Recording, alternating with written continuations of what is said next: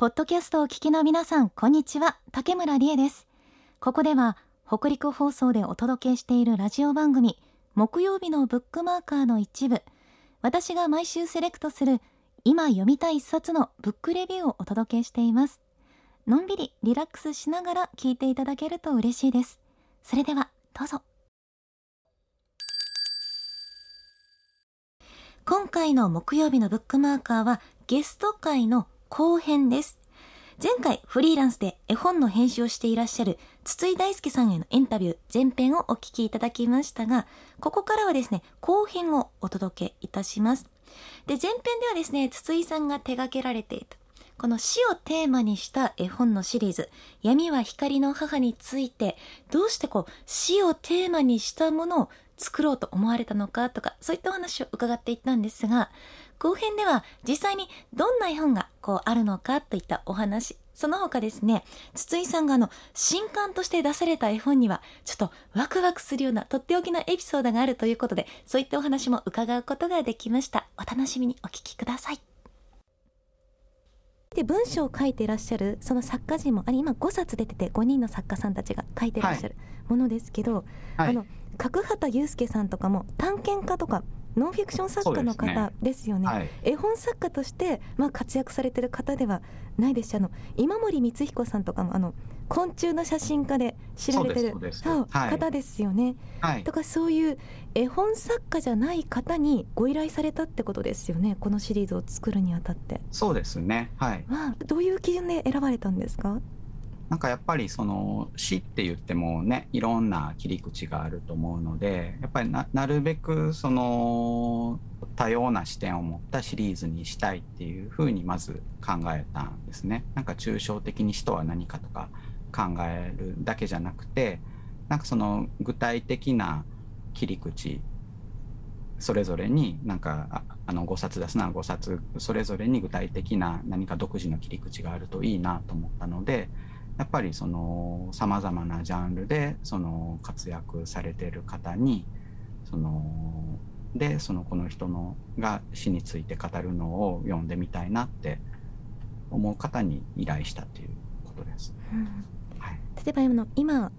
角畑祐介さんとかはあの、はい、牛を撃つっていう一つの命を、まあ、主人公が奪うシーンとかがこう、ね、書かれててはい、絵もすごい迫力がありますよね。白と黒の世界で描かれるとね、本当にモノクロで描かれて、はい、はい、そうそう。角畑さんに頼んだのは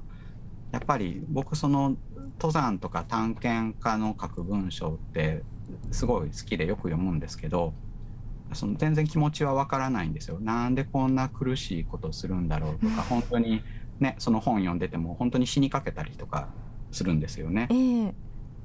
それでなんでこんな思いしてこんな危険なあのことをするんだろうかっていうのは全然分からなくてでもなんか気になって面白くて読むんですけどでやっぱりその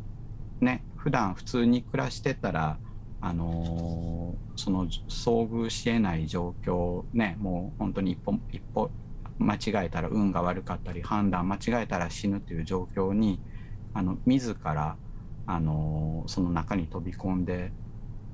いっているのがやっぱ探検家登山家だと思うのでその探検家である角畑さんって、まあ、そもそもファンで本たくさん読んでるんですけどあのやっぱり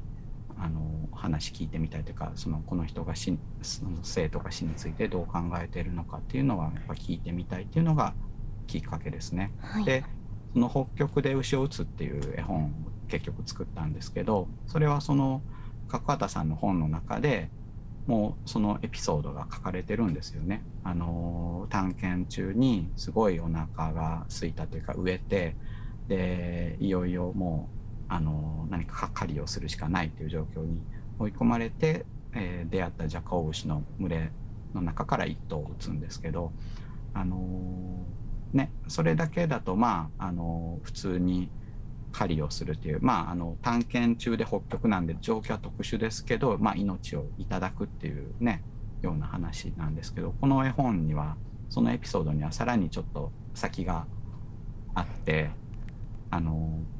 まあいわゆるネタバレネタバレってやつですけど、はい、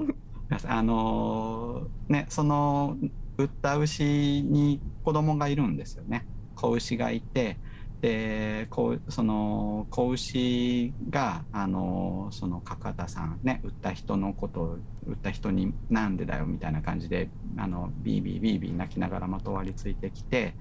えー、その探検家はその子牛も撃つんですよね。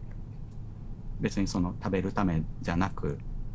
子牛があのこのこの環境過酷な環境で親がいなくて生きていけるとは思えないっていうことで打つっていうまあやっぱそれがその結構そのエピソードとして僕はもうかなり衝撃を受けてその状況で自分が一体そういう判断をできるだろうか自分だったらどうするかなっていうところ今もそれは答えなかなか自分に出せないんですけどやっぱりその命をいただくいただいて食べるっていうもちろんそれも大きなテーマですけどさらにその先のそうじゃない自分が生きるためでなくでも子牛を打ったっていうなんかそこを見て、まあ、結構びっくりする話ですけど、まあ、皆さんどう感じますか？みたいな、うん、はい、はい、読者からのレスポンスとかありました？そうですね。やっぱりなんかあのその部分にすごく衝撃を受けてなんか考えさせられるっていうような感想だったりとかあとやっぱり人によってはあのなんであんなそのなん残酷だみたいなああのあの局面で別にこうし打たなくていいじゃないかみたいなやつとかそもそもなんでこのなんかエピソードを絵本にしたんだみたいな意見もまあ本当賛否両論あるんですけどとにかく何らかの形ですごいやっぱ見た人の心には響くっていうような感触がありますね。うん、あの子供からのレスポンスとかもありありますよね？子供からなんかあんまり、はい、直接でもなんかその、うん、例えばそのお子様はどう思うんだろうと思って。そうですよね、はい、あのなんか知人に聞いたのはなんかそのうちの子供の8歳の子供男の子とのことですけどがあの朝明け方に本棚からこっそり抜き出して食い入るように見てましたっていう。だからななんかこうすごいものを見,、見ちゃったっていう。なな何かしら言語化できない衝撃。しかもそれをね朝方こっそり見るっていうのがなんかいいなと思って。一人の時間にってことですね。そうですね、うん、そして多分なんかあのただごとじゃないっていうことはおそらく自分なりに感じたんだろうなと思うのでまああのそういう体験すごくいいなと思いましたね。確かに普通に生きてる中でのこう生死に死生観ではないですもんね。それに絵本を通して触れるっていうのは、確かに体験としてすごく鮮烈なのかなという感じがしますね。はい、さあそしてですね筒井さんとにいろんな方にその絵本の制作をご依頼されてるっていうことですけど今度出される工藤レインさんのものもそうなんですよね。そうですね。はい。6月の、えー、下旬に出たものですけどホルプ出版から刊行された絵本で、はい、はい、ああんまり素敵だったからという。はい、はい、あんまり素敵だったからっていう本で、はい、工藤レインさんが文章で、えー、絵を宮崎弘和さんが担当されてます。うん工藤さんってあの作家さん？そうですね、えっと歌人であの短歌をねあの読まれていてそれで、えっと、エッセイ書かれたりとか、えー、最近小説もね書かれている、ね、幅広く活動されている方ですけど、はい、その方の初めての絵本っていうことになります。はい、えー、これどういった絵本なんですか？とそうですね。あのある子供がそのテレビで見たあのいいなと思った歌手に手紙を出したっていうそのその手紙を出したっていう行為がきっかけにそのどんどんどんどん嬉しい気持ちがあの伝播していくっていうようなテーマの絵本です。はい、この宮崎弘和さんの挿絵もすごいなんていうか明るくて楽しい、はい、そういう世界観がすごい現れてますよね。そうですね。はい、そうなんです。その今回宮崎さんにお願いしたっていうのが、その実はそのかなり必然性がありまして。うんその工藤さんがそのもうすごい幼い頃に宮崎さんの絵本が好きでですごく読んでたらそのお母さんに工藤さんのお母さんが素敵って思った人にはお手紙を出しましょうって言ってそれで工藤さんは宮崎さんにファンレターを出した。あそういうことだったんですか。そうそうえーはい。そしたら返事が来てすごく嬉しかったっていう思い出があるそうででそこから約20年を経てそのことを工藤さんが思い出して宮崎さんのことを調べてみたらホームページがあったからホームページからまたメールを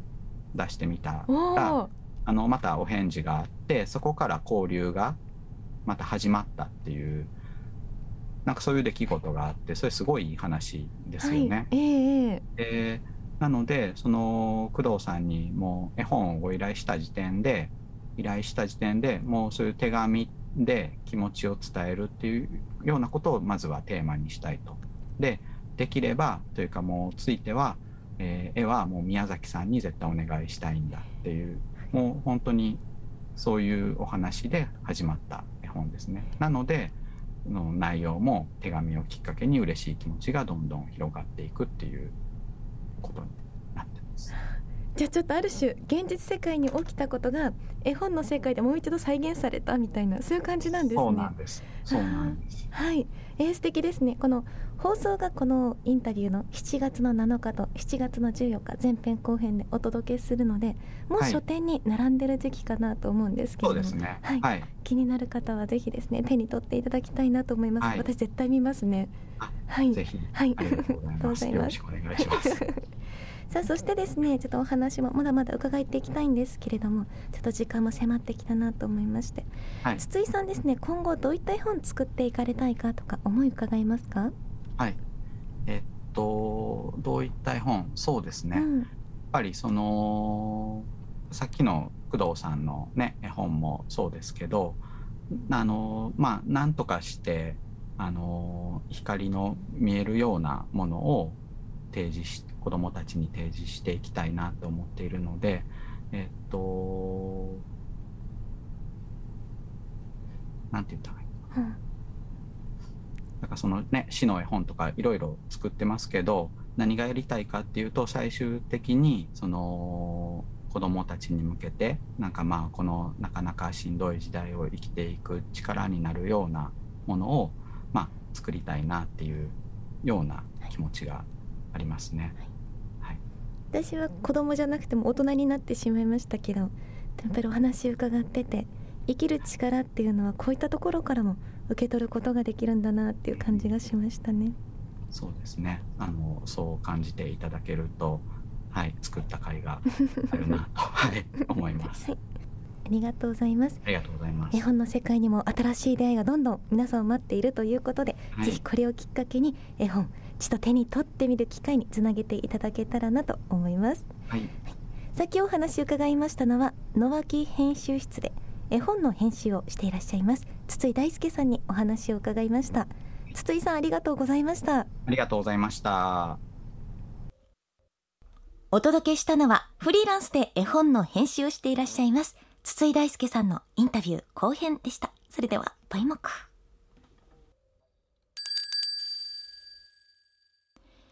いかがでしたか？面白そうって思っていただけたでしょうか？慌ただしい毎日の中でも素敵な本との出会いがありますように。それではまたお会いしましょう。竹村理恵でした。